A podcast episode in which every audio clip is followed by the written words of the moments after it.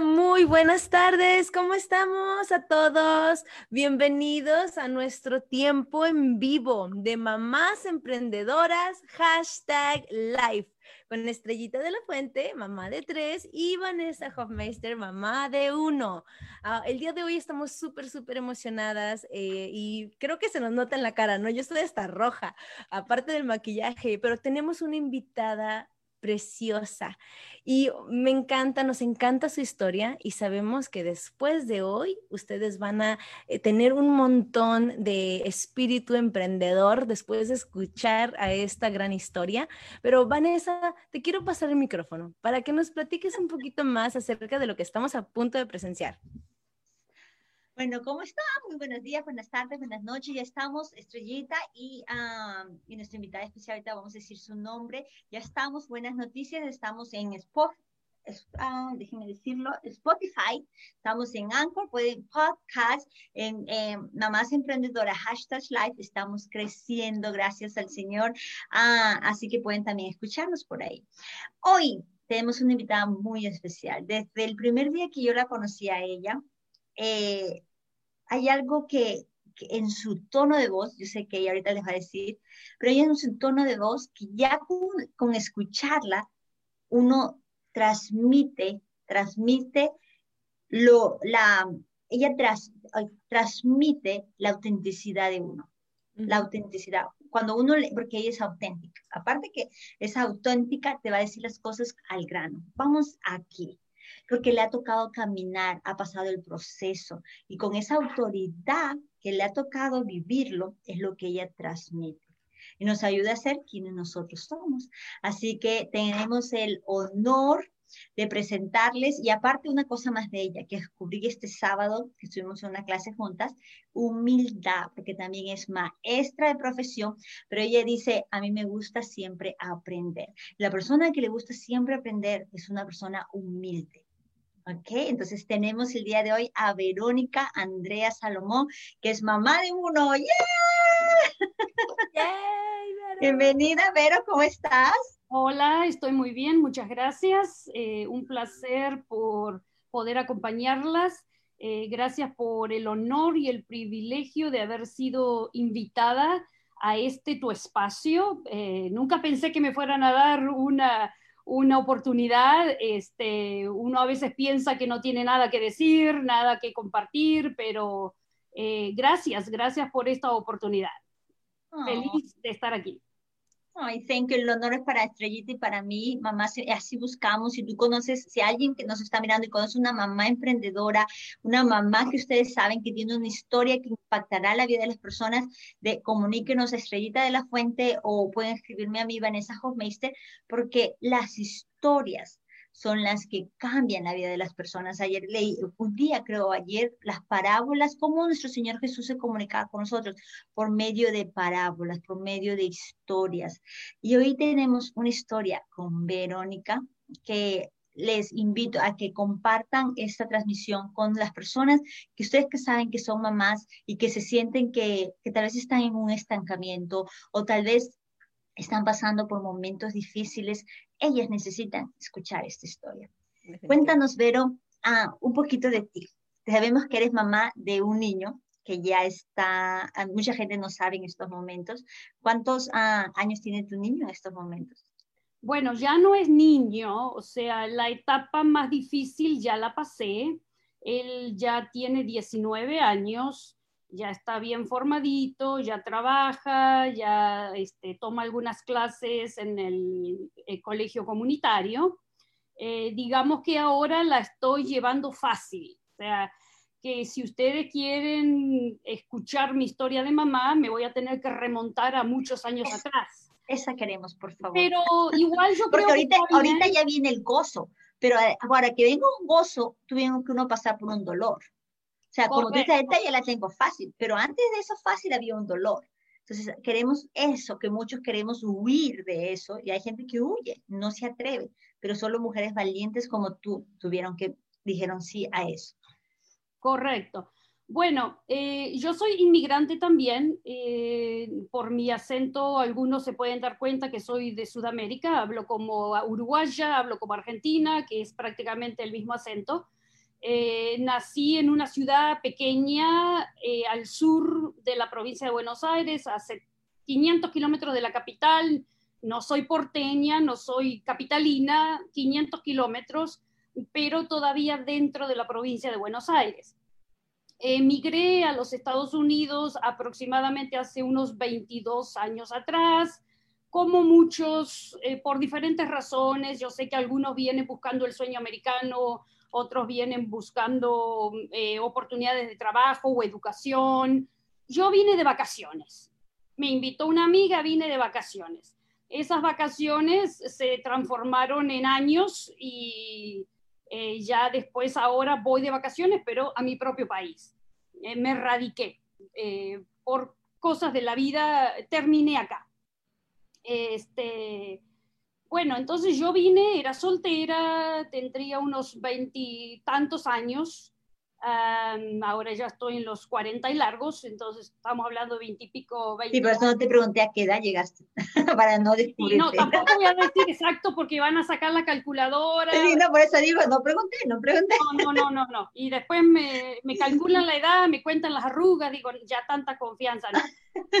Eh, pero bueno, llegué soltera, vine sola, yo no tenía familia acá, entonces fui, digamos, la, la pionera en este país y sigo siendo la única toda mi familia está bien establecida en Argentina, nadie tiene interés en emigrar ni venir acá en absoluto. Yo me quedé acá eh, y bueno, no sabía inglés cuando llegué. De hecho, eh, cuando estaba en la escuela, lo que le llamamos high school acá, o preparatoria o secundaria en mi país, para ustedes es preparatoria, yo estudié francés. Nunca tuve facilidad para los idiomas, la verdad y elegí francés en lugar de inglés porque pensé que se parecía más por la raíz. Eh, el, francés, el español, el portugués son idiomas eh, que tienen una base común que es la romana o lenguas románticas. Y dije, bueno, para que me resulte más fácil. Aún así, era mi peor materia, la que me llevaba siempre, la que tenía que rendir a fin de año, batallaba, los idiomas no es mi facilidad, la verdad. Entonces, te entiendo, a mí, a mí tampoco, te entiendo perfecto. Estrellita que tuvo suerte.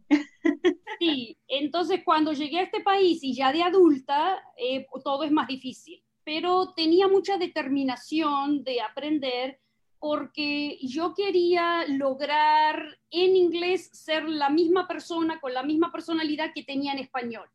Y una de mis características de mi personalidad es que soy una persona muy independiente.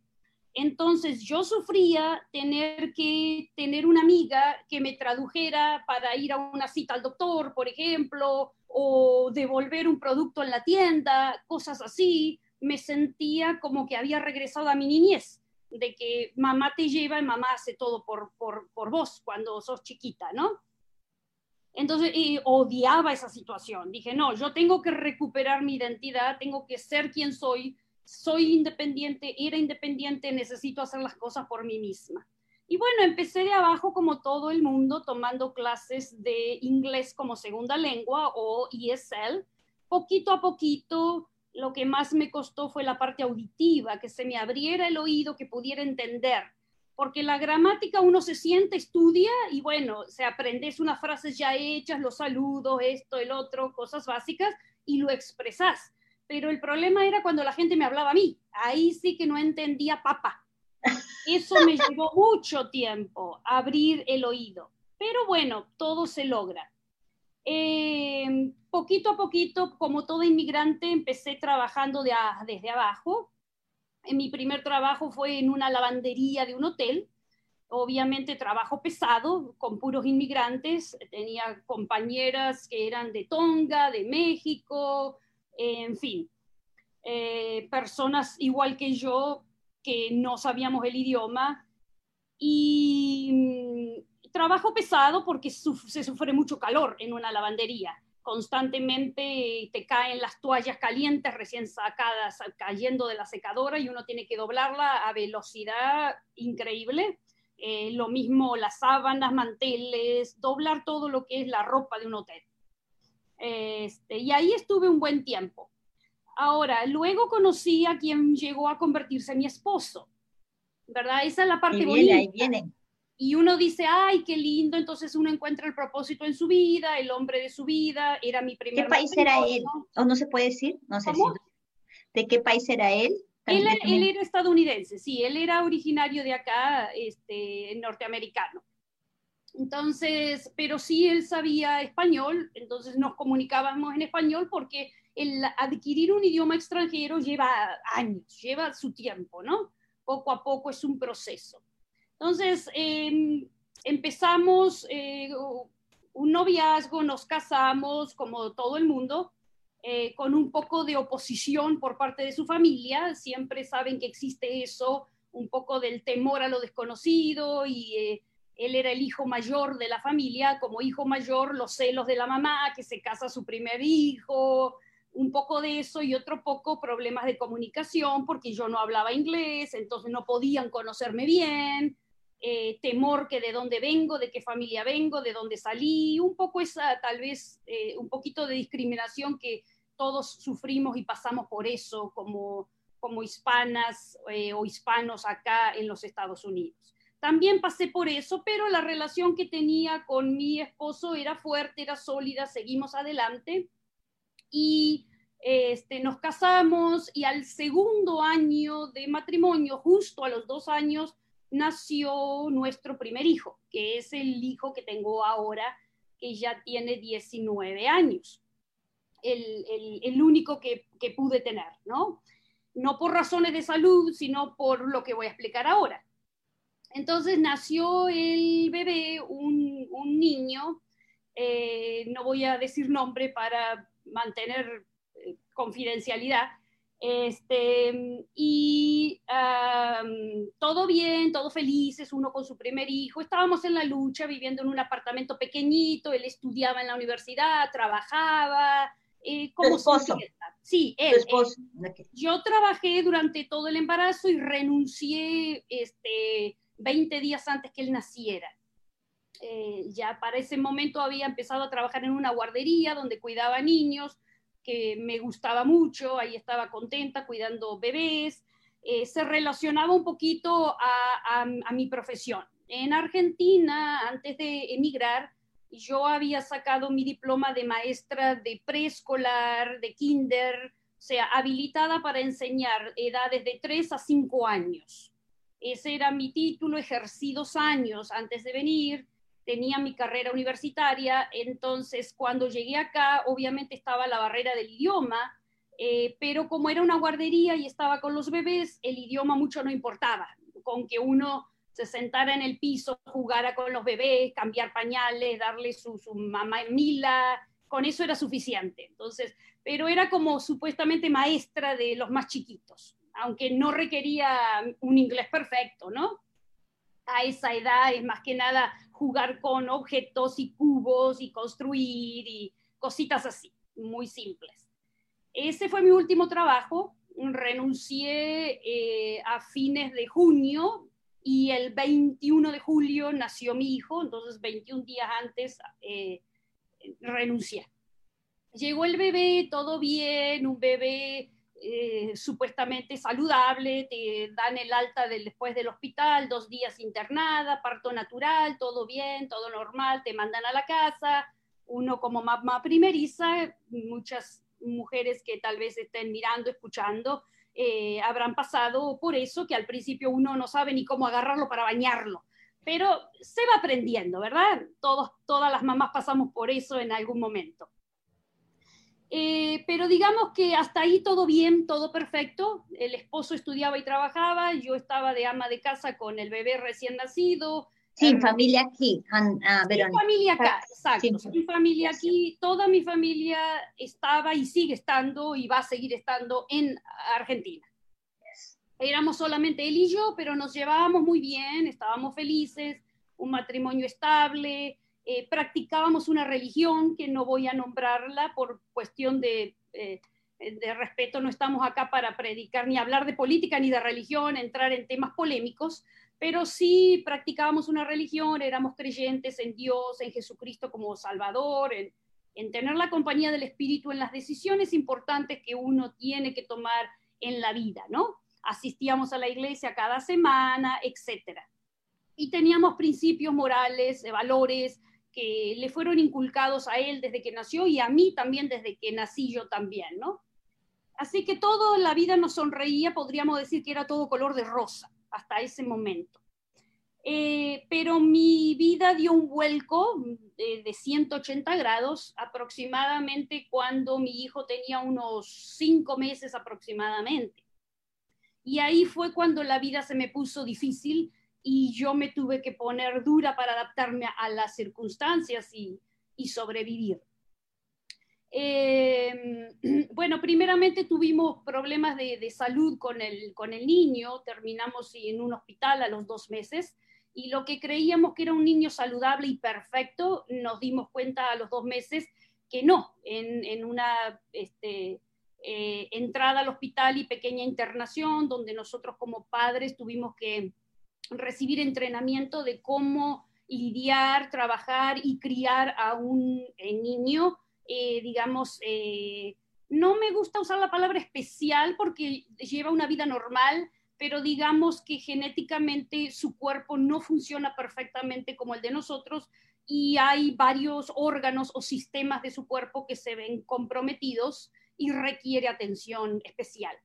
Pero una preguntita, ¿eso lo supiste a los dos meses? A los dos meses que, estaba, que algo estaba pasando, nada más. Claro, claro, él no crecía, no aumentaba de peso, eh, otra, otras cositas, nosotros padres primerizos no sabíamos qué, hasta que un día... No, y uno tiene que ir a poner las inyecciones, entonces mientras que en el chequeo, porque los chequean cada... Claro, lo llevaba cada rato porque lo pesábamos a cada rato, a ver por qué no sube de peso, etcétera, etcétera, hasta que un día mi, mi suegra dice, ¿saben qué? Háganle tal y tal examen porque eso es lo que corre nuestra familia.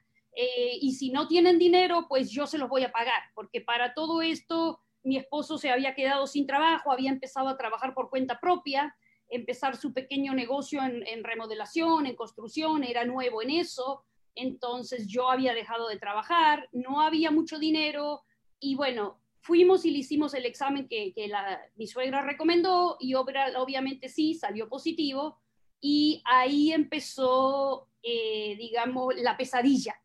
Eh, eh, una de las cosas más difíciles, yo creo, es en la vida para una madre, es tener que asumir o lidiar con el sentimiento de culpabilidad, de decir que tú al mismo momento que le diste la vida, pusiste el gen de la muerte también ahí, ¿no? Es algo con lo que uno tiene que, digamos, lidiar y lleva un tiempo superar de decir, bueno, eh, este niño viene con fecha de caducidad o con fecha de vencimiento. En aquellos entonces, estamos hablando de hace unos 20 años atrás, la expectativa de vida era entre 35, 40 años, más o menos aproximadamente. Entonces uno dice, ok, eh, lo concebí, le di la vida, pero al mismo tiempo a causa de nuestra genética, de los dos, por parte de los dos, que uno no sabe lo que acarrea. Eh, también le puse una mutación genética que le causa ciertas eh, inconvenientes que supuestamente dicen que la muerte le va a llegar o va a durar hasta los 35, 40 años. Uno tiene que lidiar con un sentimiento, digamos, de, culpabilidad, de qué pasó, de qué hice, aunque uno no sabe, no tiene control sobre eso. Y, y, pero, y, y, no solo, y, ahorita, ahorita las, todas las personas que nos están escuchando y, están aquí, sorry que te rompo un poquitito, pero yo creo que uno como mamá siempre estamos culpándonos de todo. O sea, ya por sí nos culpamos que, que hice mal, si, si comen mucho porque comen mucho, si no comen porque no comen, siempre estamos ahí pensando que es nuestra culpa. ¿Verdad? Si, uh, si están llorando, que siempre. Entonces, imagínense no solo pasar por eso, que ya es natural que uno pase por mal, sino ahora esta noticia. o sea, ya me puedo imaginar, me puedo imaginar cómo ese dolor tan grande de, y tristeza dentro. Definitivamente. Y son muchas decisiones importantes que uno como pareja eh, tiene que tomar, porque mi primera reacción es, ya no quiero tener más hijos, ya no vamos a tener más hijos, es extremadamente costoso mantenerlo vivo, la atención médica, es, eh, es un niño eh, carísimo de mantener. Eh, entonces uno dice, no quiero tener más hijos. Y esa es la primera reacción. Y después uno lo piensa bien y como gente religiosa y con fe en Dios, uno dice, bueno, esto es lo que me tocó, si esta es la prueba que Dios me dio en la vida, la voy a asumir, no significa que cada hijo va a venir con el mismo problema, eh, cada embarazo es una ruleta rusa, eh, te puede tocar como no te puede tocar, nos tomamos el riesgo, no tomamos el riesgo, todo eso te pasa por tu cabeza, ¿verdad? Pero bueno, mi pesadilla recién empezaba cuando logramos, desde los dos meses de él hasta que él tenía cuatro o cinco meses, cuando más o menos logramos asentarnos, viene el segundo golpe. Cuando todavía no había terminado de superar eso y estábamos aprendiendo a lidiar con él y a criarlo y atenderlo y volvernos a enfermeros, etcétera, etcétera, eh, mi esposo no tiene mejor idea que dejar de quererme y poner sus ojos en otra persona pedirme el divorcio de la noche a la mañana y sin esperarlo, un día me sale con que se quiere divorciar y se quiere ir. ¿Cuántos años tenía tu niño? Él no tenía un año todavía, estoy hablando de cinco o seis meses, seis meses, siete meses, ahí andaba. Él no, yo no trabajaba, no hablaba inglés, no tenía educación en este país, solamente allá, pero mi título acá no valía de nada era ama de casa, vivía en un apartamento, yo enfocada en la crianza de mi hijo, no sabía lo que pasaba afuera de la casa, confiando en él. Era una excelente persona hasta ese momento, nunca queja de él, era el hombre ideal o el esposo ideal. Pero bueno, la cuestión es que él decidió tomar otro camino y quiso casarse con alguien más y para eso me pidió el divorcio a mí. Y ahí fue cuando yo tuve que empezar mi vida eh, sola, reconstruir mi vida sola con el niño eh, y ver qué hago, o sea, qué hago, cómo salgo adelante, cómo me las rebusco, qué hacemos ahora acá. Y bueno, un mensaje, algo, o sea, yo estoy contando mi historia, pero a la larga, al final lo que quiero dejar es, es una moraleja. En lo que me quiero enfocar es que tenemos que aprender a separar dos cosas. ¿Cuáles son las cosas sobre las cuales yo no tengo control y las cosas que sí puedo controlar y que puedo hacer algo para cambiar. ¿Ok? Yo tenía de las dos.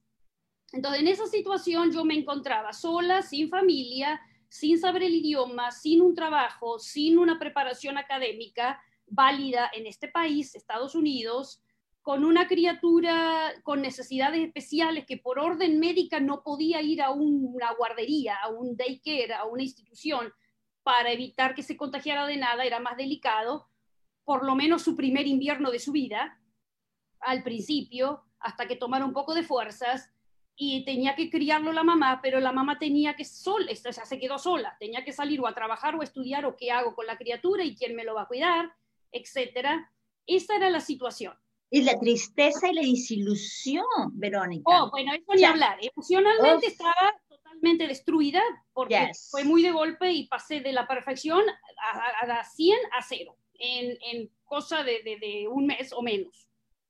Entonces, un, segundito, nomás para todas las mujeres que nos están viendo, por eso les decimos que si desean compartir esta historia, hay muchas personas que en este momento están pasando tal vez una, un divorcio, un engaño, algo, que pueden escuchar y decir, mira dónde está Verónica y la historia continúa.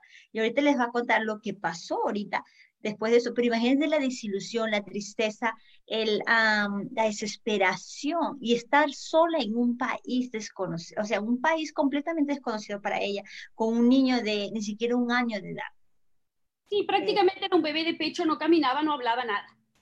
Bueno, entonces, lo que tuve que hacer es tomar control de lo que yo podía controlar y dejar de lado lo que no podía controlar había dos cosas que yo no tenía control sobre ellas. Una era los sentimientos de él y su decisión de querer irse o quedarse. No lo podía forzar, no lo podía obligar, ¿ok? Hice lo que más pude por salvar mi matrimonio, pero al final del día fue su decisión. No, uno no tiene control sobre los sentimientos ni podés obligar a nadie que te ame o que se quede al lado tuyo.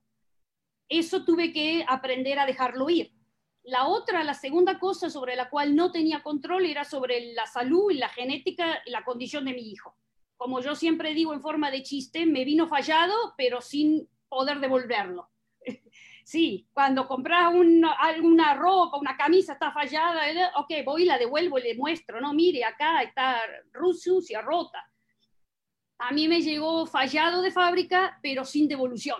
Y pues, no les digo, no les digo que les iba a encantar, ella es así auténtica, ella así dice, nomás, y lo hace con de gozo. fábrica y sin devolución, este, aunque todavía tenía el recibo de, de- de la compra porque era menos de un año, pero aguantarse con el producto fallado. Entonces, esas dos cosas, este, Vanessa, yo no tenía control sobre esa, no había nada que podía hacer para cambiar esas cosas. Cuando uno no tiene control sobre algo, uno lo sufre, pasa por la etapa de duelo y al final lo deja en manos de Dios porque no hay nada que uno pueda hacer. Duele, pero hay que superarlo y dejarlo ahí. Pero sí había cosas sobre las cuales yo sí tenía control y podía tomar las riendas de mi vida. Una de ellas era mi, mi preparación. Académicamente, laboralmente, profesionalmente, yo necesitaba hacer algo con mi vida, ¿sí? Para eh, generar ingresos, para mantener a mi hijo el resto de su vida. En eso sí podía trabajar, era trabajar en mi persona. Eso sí lo podía cambiar yo. Eh, la otra se trataba de, de acostumbrarme, aclimatarme a este país, eh, aprender el idioma, relacionarme con la gente, meterme en la cultura para poder sobrevivir. Cuanto más aislado uno está, peor es. Uno necesita el apoyo de la comunidad, vecinos, la co- congregación religiosa, etcétera, porque sola es imposible. De eso también tenía control. o Entonces sea, me que puse, volverte humilde, buscar ayuda. Por supuesto, por supuesto. yes. Entonces, ¿qué pasó? Eh, el obispo o líder religioso de mi congregación eh, me dio un consejo. Lo primero que me dijo fue, bueno, ¿por qué no te vuelves a tu país para no estar sola con el niño? Y la verdad que tiene sentido, es lo más normal. Cuando una mujer se queda sola y se separa, lo primero que hace es recurrir o ir con sus padres, por lo menos por un tiempo, para que le ayuden a cuidar al niño, criarlo, mientras uno sale a trabajar y mientras uno pasa por ese trance emocional extremadamente duro. Tiene sentido. Yo, mi familia no estaba acá en los Estados Unidos, estaba en Argentina. Entonces, la primera decisión difícil a la cual me enfrenté fue, ¿voy yo a tener esa contención emocional, psicológica, apoyo de mi propia familia? Eh, cuida- están, para estar mejor yo, o me quedo acá sufriéndola y peleándola sola, que va a ser más difícil, pero le proveo a mi hijo un país más desarrollado en cuanto a la ciencia, medicina, atención médica, que le puede llegar a extender la vida hasta lo máximo que la ciencia permita. Si en ese momento decían que era 40 años, lo quería tener 40 años y no 30 o 20 o 12. Y yo sabía que yéndome a Argentina, allá es más difícil conseguir las drogas, las medicinas, los aparatos, eh, los equipos eh, con los cuales él tiene que hacer ciertos tratamientos. Eh, no, existí, no, no estaban, todavía no había llegado ese, equipo, esas cosas allá.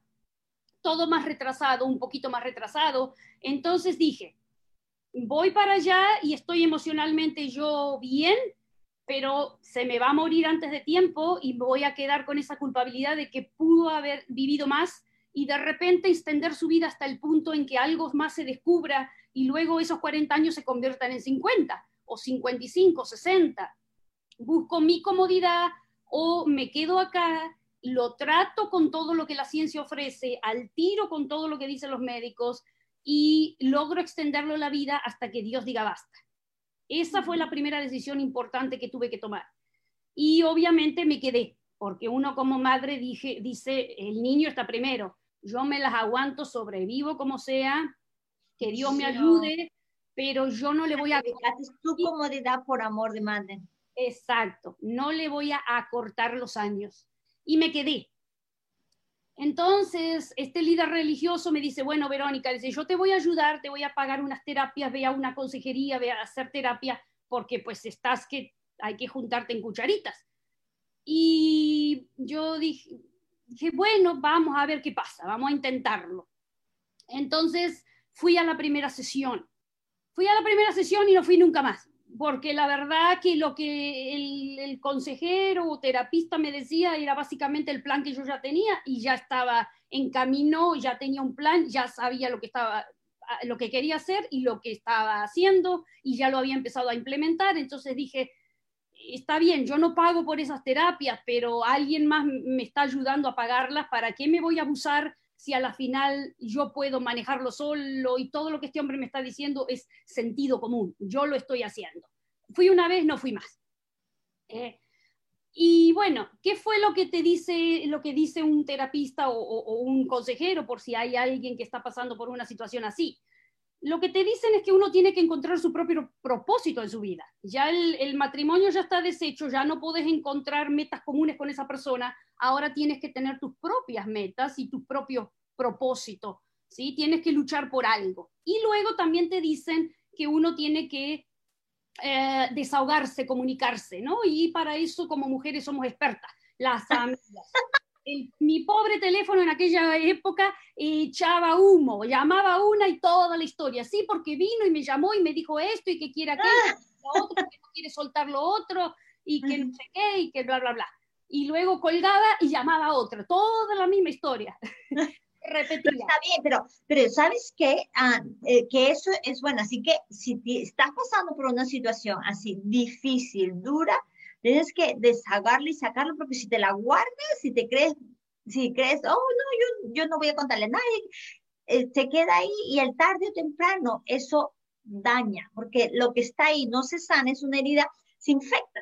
Correcto. si, tú no, si tú no sanas esa herida, se infecta. Y nunca había entendido eso, Verónica, hasta que una amiga pasó por un divorcio. Me acuerdo que me vino a visitar y ah, yo estaba en el sofá acostada y ella contándome contándome contándome. Yo me había quedado dormida, me levantaba y ella seguía hablando. Yo decía, ella no se da cuenta que yo me dormí, pero ella seguía, pero entonces después ella es psicóloga, entonces ella sabe, sabía que ella necesitaba sacar todo, así no, si yo estaba dormida no le hiciera caso, no, ella estaba sacando y desahogándose. O sea, un psicólogo no, importaba que el, no importaba que el terapista estaba dormido. Y bueno, obviamente... Fue muchos años atrás. Pero si acaso fue hace como más de 18 años. ya mi mía está casada, ya tiene otros hijos, ya tiene todo, ya cambió. Eso fue muchos años, ya ver. Perfecto. Entonces tuve un, un, un, personas que me contuvieron, obviamente mi familia de, a la distancia desde Argentina también, o mis hermanas, amigas acá cercanas, eh, etcétera y una de ellas este, trataban de, sacarme a, pasear, ¿sabes qué? Vamos a comer. Yo no tenía ganas, no tenía ganas de nada, pero te fuerzan y eso te hace bien.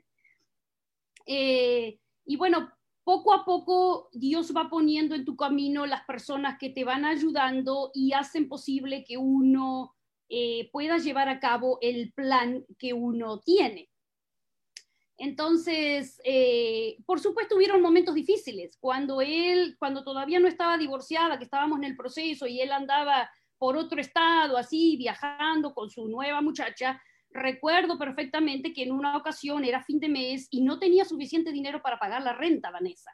Eh, había una cuenta en común, había algo de dinero, pero para las cosas básicas, para decir pagar la luz, los pañales, la comida, cosas así, pero no había para un mes completo de renta y llegó el fin de mes y el manager o, el encargado del, edificio, que era pequeño, no eran poquititos apartamentos, me toca la puerta diciendo, Verónica, es hora de la renta, ya es primero o es dos.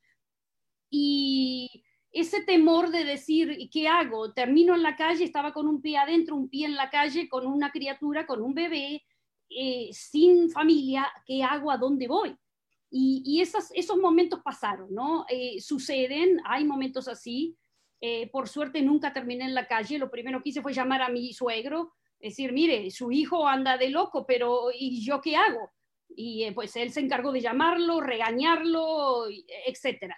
Bueno, de alguna manera alguien pagó por ese mes de renta, la cuestión pasó, eh, no terminé nunca en la calle, pero les quiero contar un poquito, les quiero hablar un poquito de qué hacer cuando uno está en una situación así tocando fondo y cuáles son los pasos y los tres componentes para salir adelante.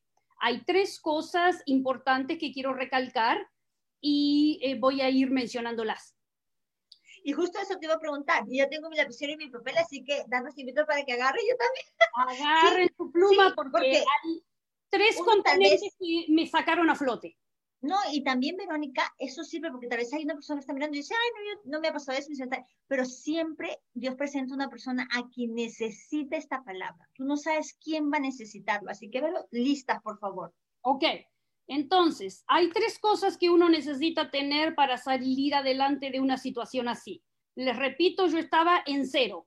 No educación, no habla del idioma, no familia, no trabajo, no profesión, absolutamente nada y emocionalmente absolutamente por el piso. Ustedes saben, se imaginarán, a uno le afecta su autoestima un poco porque dice, oh, ¿qué tiene la otra que no tenía yo? Eh, ¿Por qué me abandonó? O uno está, pero que no sirve ni para ir, a la esquina a ver si llueve, más o menos. Entonces, lo primero que hay que tener para salir adelante es una razón empoderadora o un motivo, una motivación decir, quiero superarme porque esta es mi razón, mi motivo. Ese motivo puede ser diferente para diferentes personas. Eh, por ejemplo, puede, las personas que han sufrido discriminación o la han echado, de minimizado, una motivación puede decir, quiero demostrarles que yo puedo. ¿sí? Quiero demostrarle al mundo de que sí, de que yo tengo las mismas capacidades que los demás, aunque sea morenita, chaparrita, indígena, extranjera, lo que fuera, ¿sí? Como sea, eh, eh, baja, alta, fea, bonita, yo puedo. A veces uno sufre como inmigrante discriminación y uno quiere superarse y la motivación es, viste que yo podía, te lo demostré.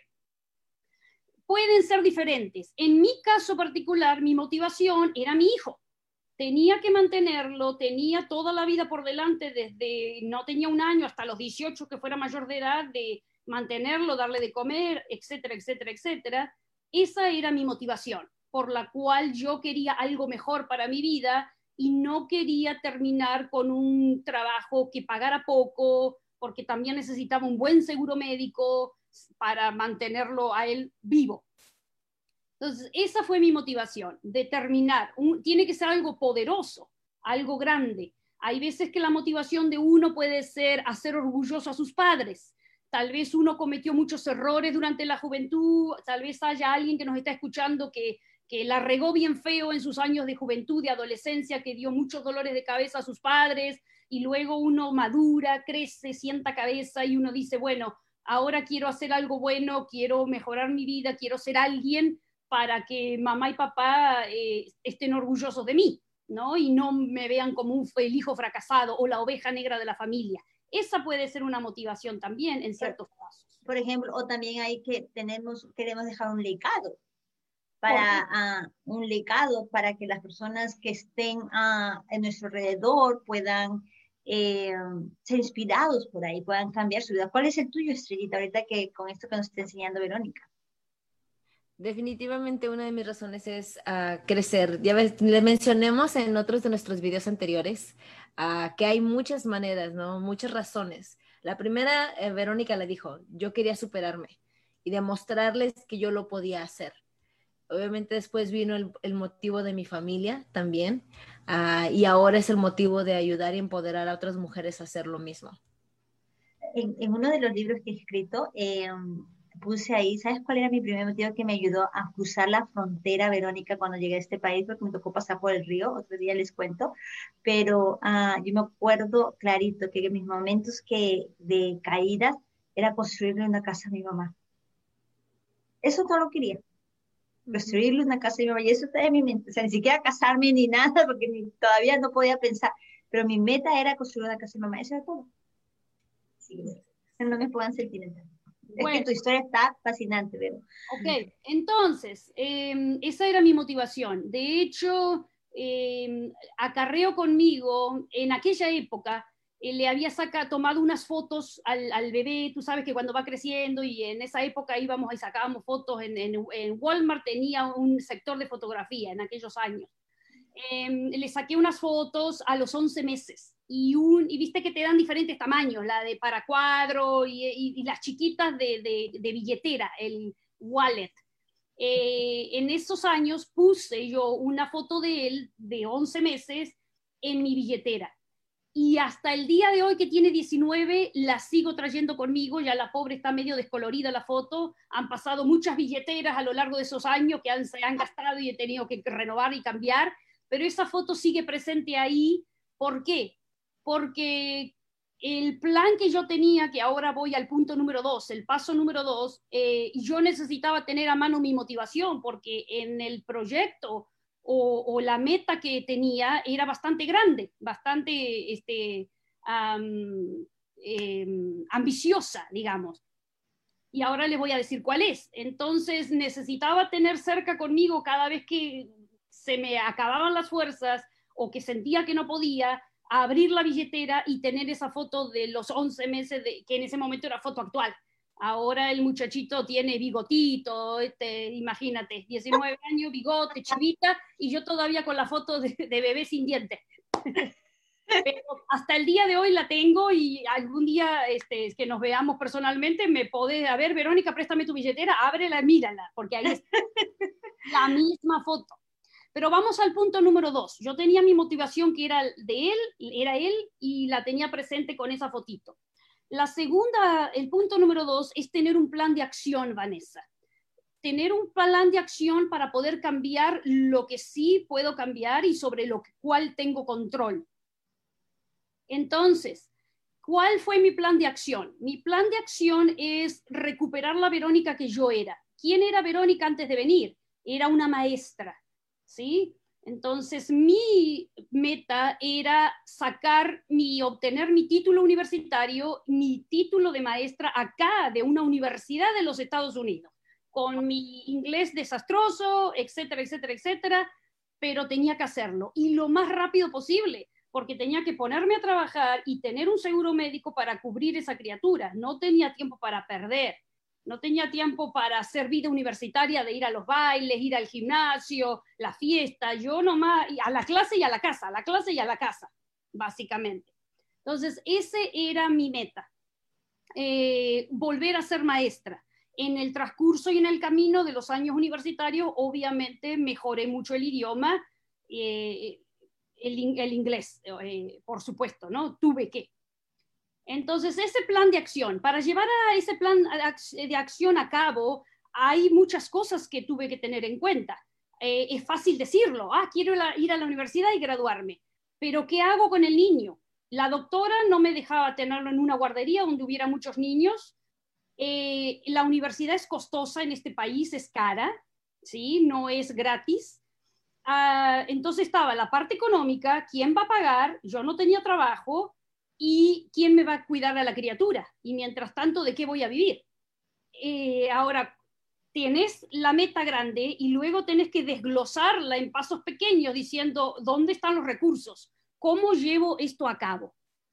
Pero, Vanessa, te voy a decir de que cuando una puerta se cierra, se abre otra. Y Dios puso en mi camino a las personas correctas. Cuando yo recién llegué a este país, eh, conocí, me hice amiga de una mujer venezolana que también estaba sola, batallando, estudiando con sus hijos, estaba divorciada en ese momento, sola con tres hijos, niños. Me hice amiga de ella, yo nunca pensé que después en el futuro yo iba a pasar por lo mismo que ella y ella se iba a convertir mi modelo, mi modelo. Pero no solamente eso, ella estaba en una posición por su trabajo, lo que ella hacía en su trabajo, ella tenía el poder de otorgar becas a personas afectadas de alguna manera, ¿sí? Y necesitaban reinsertarse a la sociedad. Entonces, a través de ella yo obtuve toda la matrícula o tuition, como decimos en inglés, paga 100%, los libros, todo pago. Lo único que tenía que hacer es sacar buenas calificaciones, que para mí eso no es un problema porque eh, alma de maestra y de estudiante siempre tuve, sacarme buenas calificaciones y al final de cada semestre ir y mostrarle a ella, llevarle el papel, donde acá están las calificaciones, mis clases que tomé, acá está esto, ta, ta, ta, para que se renueve y para que me volvieran a pagar el siguiente semestre, ¿verdad? Entonces, todo se dio. Ahora, el otro problema era qué hago con un bebé. Cuando yo empecé la universidad, mi hijo tenía un año y medio, justo un año y medio, él nació en julio, empecé yo el semestre de spring del año 2003. En enero del 2003 arranqué mi primer día de universidad, mi primera clase, historia americana. No tenía ni idea. US History. ¿Qué hacía con el niño? Otra vez, las puertas se cierran por un lado, se abren por la otra. En el edificio donde vivía eran 12 apartamentos. Había otra pareja joven que tenía un niño, un bebé exactamente de la misma edad que el mío. Éramos parejas amigas, asistíamos a la misma iglesia. Cuando estaba mi esposo conmigo, los, hombres a veces se iban a algún juego, deporte juntos, eh, o hacíamos juegos de mesa, cenábamos juntos, como parejas sin hijos, eh, jóvenes recién casados. Y bueno, ya después nació el bebé, el mío nació en julio, el de ella nació un varón en agosto. Ella quería volver a estudiar también y ella estaba estudiando su carrera de enfermera. Entonces, ¿qué hacíamos? Nos coordinábamos y yo le cuidaba a su hijo mientras ella iba a tomar la clase y ella me cuidaba el mío cuando yo iba a tomar la clase. Solamente teníamos que coordinar, armar el horario, que no tuviéramos clase los mismos días a las mismas horas.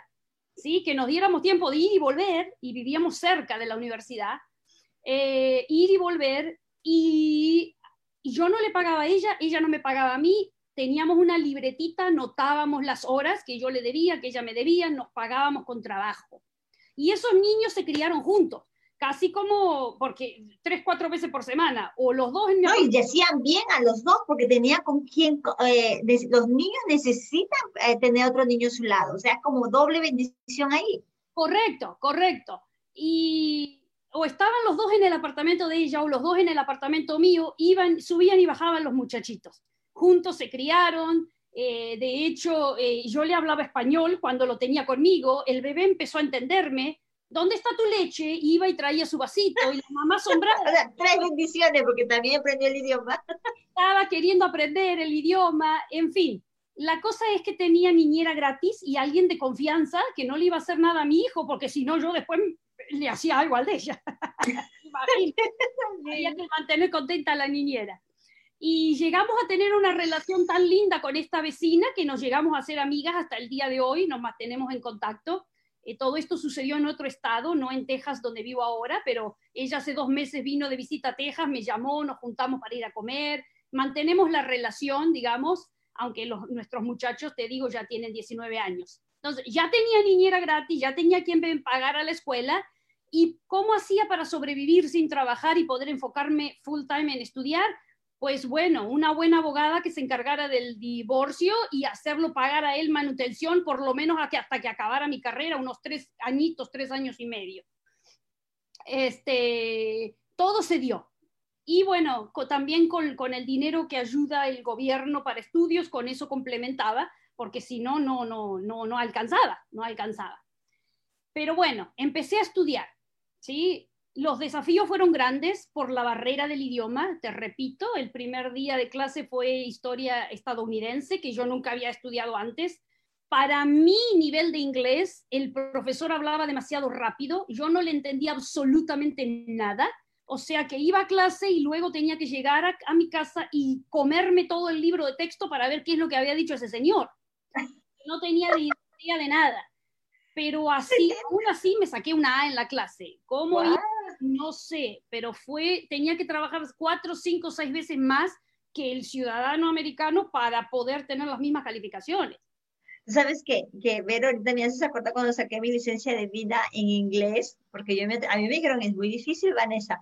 Y yo lo único que hice fue memorizar mi inglés, memorizarme, no entendía ni papas, pero yo me memoricé y con la misma fui y, y todo, con lo mismo iba y sacaba lo mismo que me había memorizado. Así que Precisamente eso era lo que hacía yo. Cuando había que escribir el famoso essay, que es una narración, para el examen de mitad de, semestre, el parcial y luego el examen final, el maestro daba unos temas, daba este, cuatro temas, cuatro preguntas y esas, una, te iba a tocar una de esas cuatro preguntas para desarrollar todo el essay o toda la narración, que son dos, tres páginas, entonces yo no sabía qué tema me iba a tocar. ¿Qué tuve que hacer? Escribir los cuatro, memorizarme los cuatro para que el día del examen, eh, a ver cuál me iba a tocar y ya lo tenía prácticamente en la mente.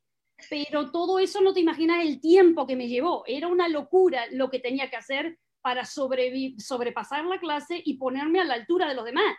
Porque te digo, mi inglés no era bueno. El primer semestre, el segundo fue un poquito mejor, un poquito mejor, un poquito mejor. Y bueno, hoy en día te paso cualquier examen. Ahora ya no le tengo miedo a nada, la verdad. Este, voy y le adivino. Eh, y, bueno, también estudio, pero no hay examen que te, yo te desapruebe al día de hoy en el idioma que me lo pongas. Pero me llevó tiempo construirlo, todo eso, ¿no? Entonces, ese fue mi plan. También tuve que tomar un examen de, inglés para demostrar que sabía inglés, para evitar tomarme las clases de inglés como segunda lengua y meterme directamente a las clases. Este examen se llama el TOEFL test, es un examen de proficiencia del inglés. Ahora, imagínate con un bebé, qué difícil es estudiar, Vanessa pero cómo la comunidad me apoyó. Yo me acuerdo que unas muchachitas jóvenes, 12, 13, 14 años de la comunidad de la congregación de la iglesia, eh, venían a mi casa, recogían al bebé con la carriola y se lo llevaban a caminar a dar vueltas manzanas por una hora. Y yo me sentaba y estudiaba y tomaba los exámenes de práctica y todo para pasar ese examen, que sí lo pasé y por eso me admitieron y pude entrar buscaba recursos hasta por debajo de la, de la piedra, porque sí los hay. Si uno quiere hacer las cosas, los recursos están. Claro, no tenía apoyo familiar, pero te repito, la comunidad, los vecinos, la comunidad religiosa, ahí estaba apoyándome. Y empecé ese camino, empecé ese camino, mi carrera de cinco años que lleva para graduarse de maestra, porque son todas tus clases de tu major, tu minor, tu título mayor, el menor, los prerequisitos para el Departamento de Educación, más las clases referidas a la educación en sí, más el último semestre de enseñar en la escuela y de práctica, todo eso te lleva cinco años o, más. Yo, adivina cuánto tiempo me llevó a mí. ¿Cinco años? Tres años y medio. Oh, wow. En tres años y medio yo empecé, te repito, en enero del 2003 y me gradué en ah, mayo del 2006. Porque usualmente cinco años, ¿verdad, Verónica? Son cinco años. Ahora te voy a decir cuál fue mi secreto. ¿Sí? ¿Cuál fue mi secreto? Para todas las que nos están escuchando. Eh, transferí mis créditos de mis estudios universitarios y de mis clases en Argentina que normalmente ninguna universidad de Estados Unidos acepta educación y mucho menos de un país que ellos consideran del tercer mundo, eh, no desarrollado, ¿qué te va a valer tu titulito de maestra de Argentina acá en los grandes Estados Unidos? Pero Dios es grande y mueve montañas. Me tuve que traducir al, inglés todo lo que se llaman los transcripts, de todas esas clases, los contenidos, cada clase que contenía para que ellos buscaran una equivalencia a clases de acá y me dieran créditos por eso. Y con trabajo, con educación, pero más que nada, con dedicación, perdón, pero más que nada bajo la mano poderosa de nuestro creador. Yo entré mi primer día de clases, eh, historia americana, ese primer día, con 83 créditos acumulados en mi currículum. No sabía inglés, pero ya tenía 83 créditos. Ah, Eso quiere decir que toda la educación básica que le llaman acá las clases generales, que te hacen tomar de todo un poco, más que nada para reforzar la mala calidad de educación de high school que tenemos en este país, y tenés que tomar que dos clases de arte, que dos de ciencia, que dos de esto, que no sé qué, todo eso yo me lo salté, me lo pasé así.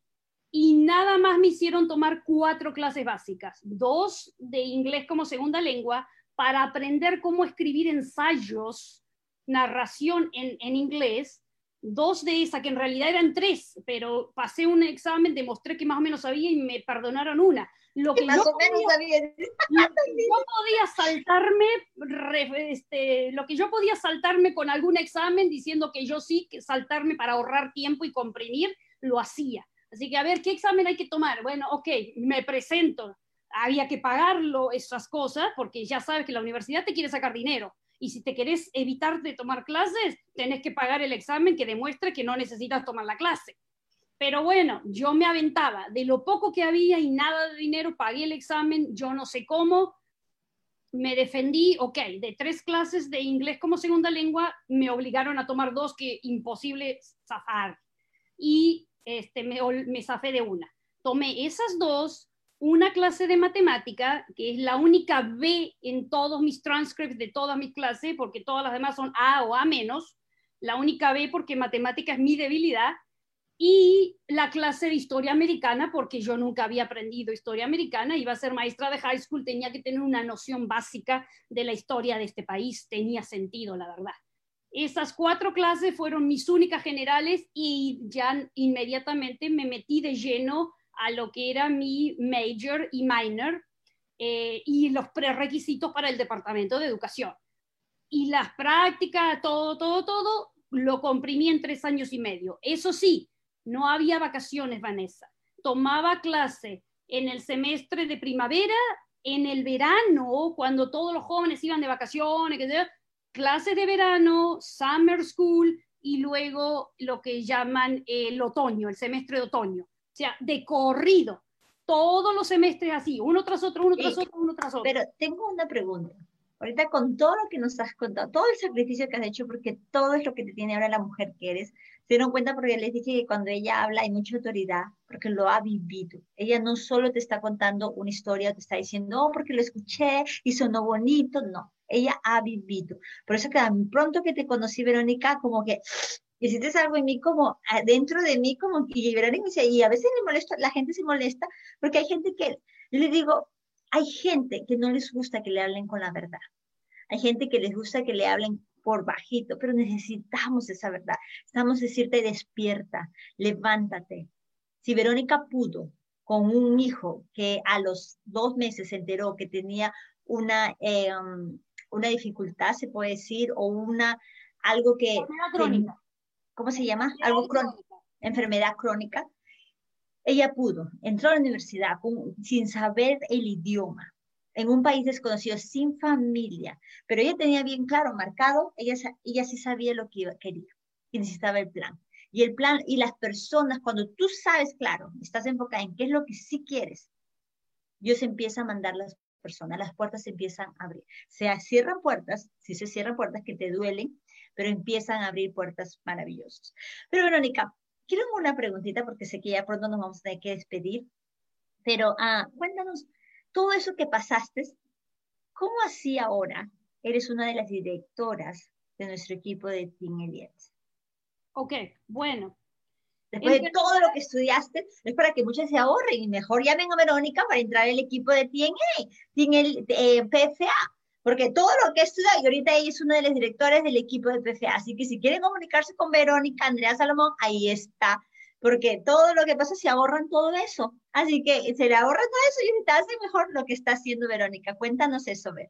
Mira, Vanessa, em, primero déjame tocar el punto número tres, porque te nombré uno, motivación, dos, tener un plan de acción. El número tres es la perseverancia, Vanessa, porque el plan de acción puede sonar muy lindo en papel, pero si al primer obstáculo nos caemos y tiramos la toalla y abandonamos, entonces nunca llegamos a la meta.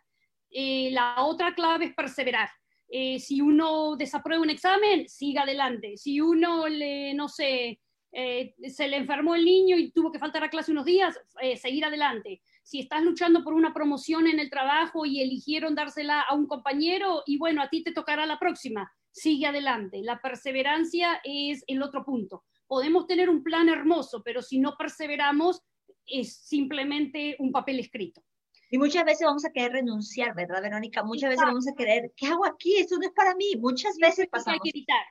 Ahora, eh, la verdad, Vanessa, para realmente cumplir o llevar a cabo el sueño americano, uno tiene que dejar de ser empleado y trabajar por cuenta propia, porque el empleado está limitado en su sueldo, en su salario, en hasta dónde puede llegar.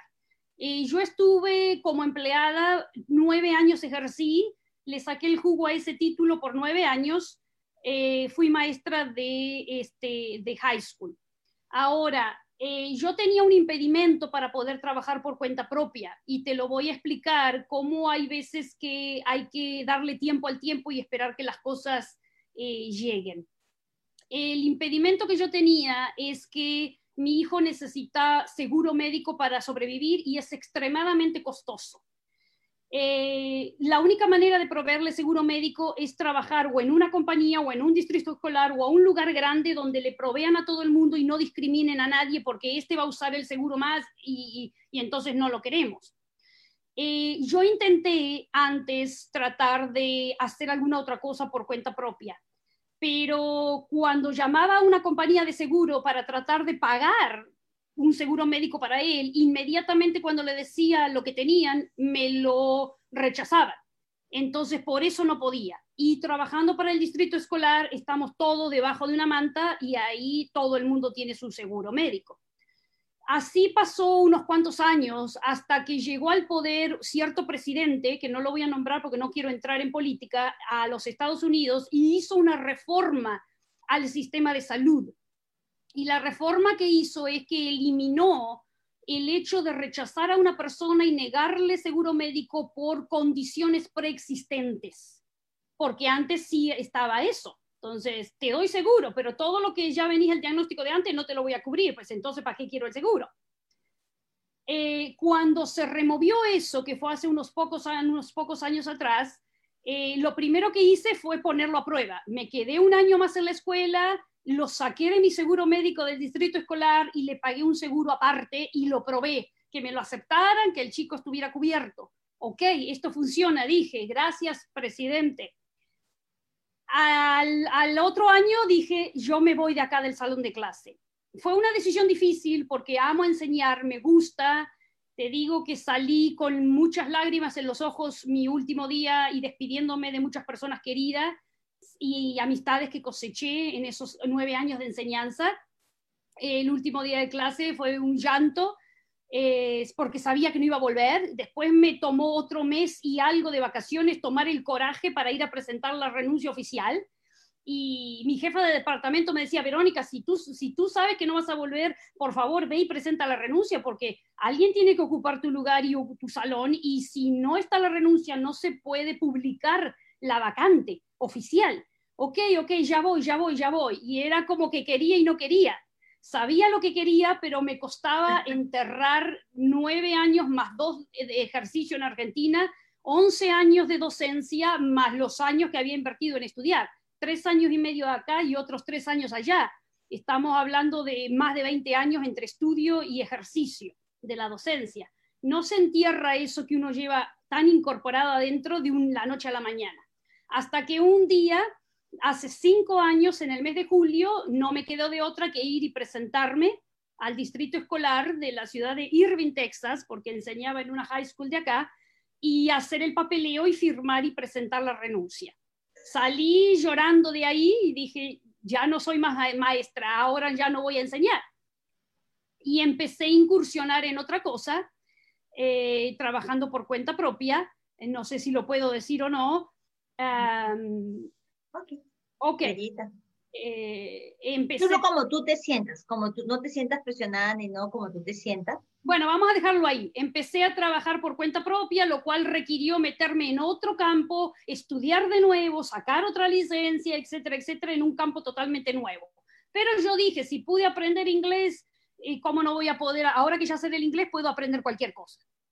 Eh, entonces, eso fue lo que me favoreció, lo que me dio las alas para lanzarme como emprendedora, primero em, em, em, empleada por cuenta propia y luego empezar mi propio negocio y hoy en día tener una pequeña agencia y tener... Eh, ah, ese en la que empezaste de frente hace cinco años fue con, con nosotros. No, no eh, era otro. empecé con otra cosa, empecé en otro campo, que todavía lo tengo ahí también porque me cuesta dejarlo. Eh, pero mm, me perdí el tren ahora, ¿es? Este es el... perdóname, perdóname por interrumpir ya. Estaba, queriendo decir eh, que lo que pudo lograr que yo fuera emprendedora, tener mi propio negocio, trabajar por cuenta propia, fue el hecho de que esas leyes cambiaran y que pudiera tener mi hijo cobertura médica aun cuando yo no fuera empleada de nadie. Entonces ahí fue cuando se produjo la transición, pero eso llevó unos años de espera, un tiempo de espera.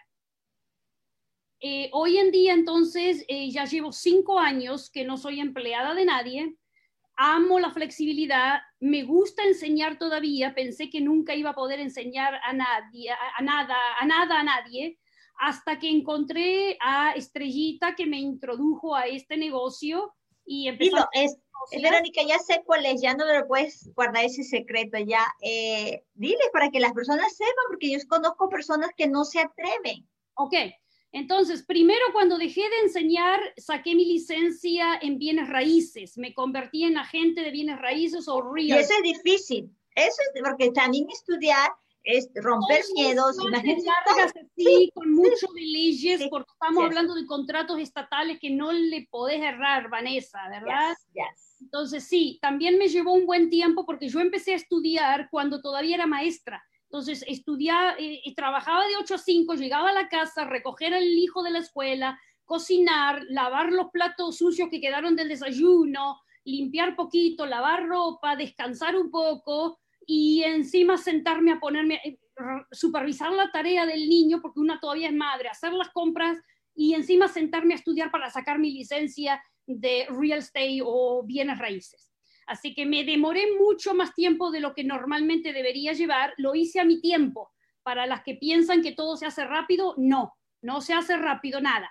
Me llevó mucho tiempo. Así que no les dé vergüenza si les lleva tiempo.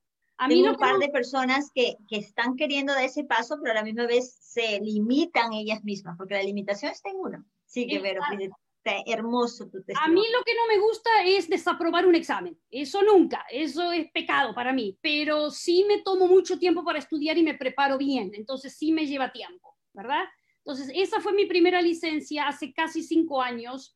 Eh, poquitos meses después, Estrellita, que nos conocíamos, más o menos éramos conocidas, no amigas, pero conocidas de la congregación religiosa, un día me invita a una reunión de PFA yo fui nomás para tratar de agarrar clientela para mi negocio de, de, de raíces. ella no se sabía, ella no sabía lo que iba Pero resulta que lo que yo creí que fue que era agarrar clientela para mi otro negocio fue una cosa que me enamoró, me atrapó y era lo que realmente necesitaba en ese momento, porque los servicios que nosotros ofrecemos era lo que yo necesitaba. Yo al dejar un trabajo fijo, yo había perdido aporte jubilatorio, había perdido seguro médico, había perdido todo tipo de protección, no tenía nada y andaba manejando en la calle para arriba y para abajo y era responsable de pagar una hipoteca de la casa que había comprado, de un hijo, de, mm, este, facturas médicas, que si bien el seguro médico cubre una parte, pero siempre está lo que te toca a ti. Y cuando lo que te toca a ti es constante, mes a mes, y no es cosa chica, eh, parece que no, pero se suma. O sea, yo eh, gasto de farmacia era un pago fijo mes a mes, porque terminaba un plan de pago de una visita hospitalaria y ya era momento de otra visita. Y la farmacia era eh, mes a mes. Entonces, en esa situación, Estrellita se acerca a mí, me invita a una reunión y dije, ok, no tengo protección, no tengo un planeamiento financiero, no tengo cómo ahorrar para la jubilación, eh, estoy empezando de cero por mi cuenta, este producto que ella está ofreciendo lo puedo aplicar a mi vida. Dije, perfecto. Pero si uno no es 100% egoísta y uno dice, si lo puedo aplicar a mi vida y yo como hispana, como latina, trabajando por cuenta propia, ¿por qué no lo comparto con ese inmigrante que trabaja por cuenta propia, limpiando casas, haciendo construcción, que es electricista, que corta el césped, eh, muchos negocios que nuestra gente hispana hace a puro pulmón, eh, con tanta pasión, y tampoco tiene los recursos, ni el conocimiento, ni la educación financiera para saber cómo ahorrar, cómo protegerse, etcétera, etcétera. Entonces dije, lo voy a agarrar para mí, pero lo voy a incorporar también. Y empecé a hacerlo de la mano junto con bienes raíces, las dos cosas. Ahí vamos progresando en, los, en las dos cosas. Ya te digo, llevo casi cinco años en los dos y hemos progresado poco a poco. Y tan bendecida he sido, Vanessa, que ya para terminar, eh, también quiero terminar con, con, con, el final feliz, porque les he contado... Todo estaba feliz, estuvo feliz todo esto, imagínate, más todavía. cuando uno le llueve, le llueve completo. Cuando llueve, llueve completo. Eh, tan bendecidos hemos sido y como les digo, las cosas llevan y a veces lleva años, eh, se tarda en llegar las cosas, em, pero mm, en octubre del año pasado eh, sucedió algo increíble que nos ha cambiado la vida, eh, de lo cual yo me enteré más o menos como en noviembre aproximadamente y empezó a tener efecto en enero. la última visita del año pasado al hospital que llevé a mi hijo, que él tiene sus, sus chequeos cada tres meses, eh, recibimos la hermosa noticia que eh, estaba esperando yo como madre por todos esos 18 años, que por fin este, se descubrió y aprobó el gobierno una droga que trabaja a nivel celular y si bien no corrige la genética, pero logra mejorar tanto el funcionamiento a nivel celular que logra que todo el resto de los órganos y sistemas afectados mejoren. Y ya había salido una droga hacía unos años atrás, mi hijo no calificó para esa porque su mutación no era compatible con esa droga, pero por fin salió la que él, eh, con la cual él podía ser bendecido. Entonces nos recibimos la buena noticia, en enero la empezó a consumir y hoy en día te puedo decir, eh, Vanessa, con mucha alegría, mucha emoción, de que esa expectativa de vida eh, subió, estamos hablando de unos 20 años más, prácticamente él, son muy pocos los síntomas que se le ven ahora, tiene que seguir haciendo sus tratamientos y cuidándose, pero ya no vivo con ese temor de que voy a tener que enterrarlo a, sus 40 años, ya sé ahora de que él me va a enterrar a mí. Y es mm. una felicidad gracias al adelanto de la ciencia, adelanto de la medicina, las cosas nuevas que salen, ahora ya estoy más relajada, más tranquila, ya no tengo la guadaña ahí tocándome a la puerta, este, como ha sido por los últimos 18 años. Eh, todo empezó, eh, se aprobó en, en, octubre del 2019 y empezó a consumir la, la droga que es extremadamente cara, estoy hablando de que este, estamos hablando de, mantener mi hijo vivo, estamos hablando de más de 100 mil dólares anuales que cuesta, eh, pero ahí está, ahí va, eh, las puertas se han abierto, eh, es, otro muchacho, en muchos aspectos él mejoró bastante, y te digo, ya tengo quien me llore en mi funeral. Ahorita que dijiste, ahorita que dijiste, Verónica, Así que todo eh, llega, todo llega, eso sí, nunca perdimos la confianza y la fe en Dios. Y te repito, lo que no tenía control yo, lo dejaba de lado, que Dios se haga cargo. Y de lo que sí tengo control, a manos duras, a tomar riendas de tu vida.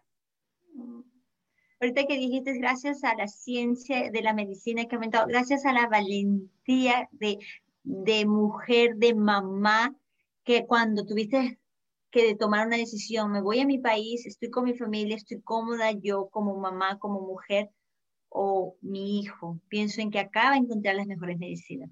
Tú lo declaraste, que aquí iba a encontrar las mejores medicinas y seguiste caminando por fe. Así que quisiera, no sabes cuánto quisiera darte un abrazo, Vero. Ah, un día de esto, primeramente, Dios nos puede, menos más que vives en Dallas, así que te voy a poder ver pronto y te invito a una comida peruana. Ya está en ah. público. vamos a celebrar porque tu, tu historia, honestamente, no la sabía completa. Ahorita me lleno de gozo, como que has levantado en mí el de seguir creyendo, el de seguir caminando, el de seguir esforzándome.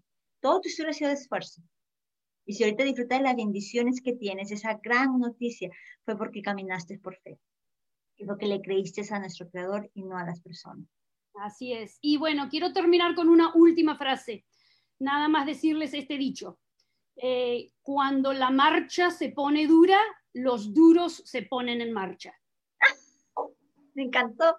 ¡Wow! Lo dijo cuando la marcha se pone, se pone dura, los duros nos ponemos en marcha. Así que, ¿quiénes son esos? hermoso, hermoso, Vero. ¿Qué piensas, Estrellita, de esta historia? Sé que tú la sabías. Yo, ella, Vanessa, em, ella no lo sabe, pero hace muchos años cuando yo supe de su historia, ah, porque como ella lo mencionó, estamos en la misma congregación, ah, ella no se recuerda que yo estaba en el salón, mero atrás, ¿verdad? Tratando de no ser vista. Ah, y yo escuché su historia. Y fue una historia que me tocó como ella no tiene idea. no, ella es la primera vez, Vanessa, que yo escucho a Verónica compartir su historia de tal manera. De repente es una mujer muy fuerte y muy reservada, pero mm, como dice nuestro, nuestro mentor, a hacerte tu chica o no brillar del todo, no le estás haciendo un favor a nadie. Esta es una historia tan hermosa que yo sé que muchas mujeres pasan por lo mismo o han pasado por lo mismo y mm, eres una mujer que impacta vidas. Eres lo que el mundo necesita. Muchas mujeres necesitan escuchar eso y hasta ahí lo dejo porque ella sabe que yo la adoro y tenemos un camino ya muy bello desde hace cuatro años. Así es. Thank you, thank you, Estrellita. Thank you, Verónica. Es nuestra primera invitada en vivo, de, eh, la primera invitada en vivo y grabado y todo de Mamás Emprendedoras hashtag live. Es la primero en primer ejemplo para ustedes. Ah, así que gracias, Vero. Si quieren comunicarse con ellas, eh, pueden escribirle a Verónica Andrea Salomón. Estás como Andrea Salomón en Facebook, ¿verdad, Vero? Ah, sí, estoy como Andrea Salomón. Eh, también tengo mi propio canal de YouTube. Se llama ah, Verónica Andrea Realtor. Ahí tengo testimonios de, testimonios de clientes satisfechos. Eh, por ahorita tengo dos, recién hace poquito que lo empecé. Entonces estoy en YouTube como Verónica Andrea Realtor y en Facebook Andrea Salomón. Uh, bueno, en Instagram.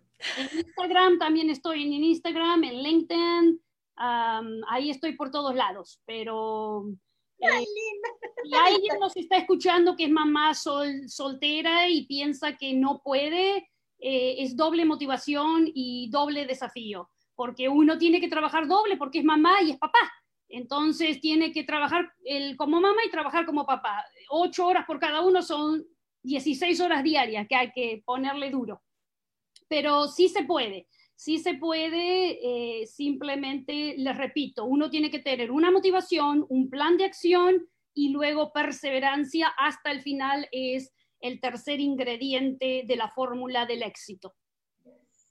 Gracias, Vero, Dios te bendiga. Ah, y Dios las bendiga. No tengo palabras ya. Yo creo que Verónica lo dijo todo.